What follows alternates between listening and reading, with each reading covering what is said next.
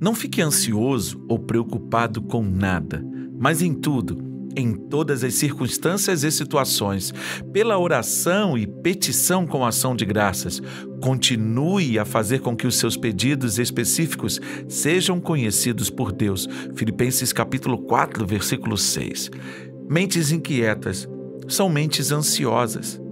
Se você anda preocupado demais, com certeza você vai andar ansioso. Portanto, é preciso aprender a gerenciar as preocupações, sabendo lidar com cada circunstância diária. Dessa forma, você vai viver uma vida muito mais sossegada. É isso que Paulo está dizendo nesse momento.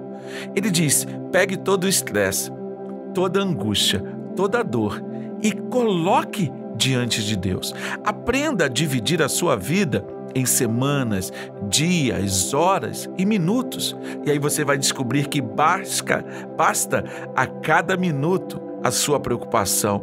Você não precisa trazer de ontem os minutos para hoje. Você não precisa levar para amanhã o que você está vivendo hoje, mas você precisa aprender a gerenciar o estresse a lidar com essas circunstâncias que geram preocupação.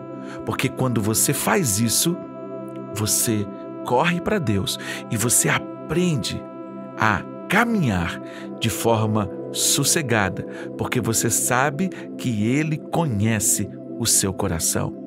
Gerenciar o estresse, gerenciar as pressões e colocá-las no devido lugar é o princípio para se livrar de toda a ansiedade. Porque talvez você possa ter uma ansiedade que precisa de tratamento terapêutico, mas isso é uma outra conversa.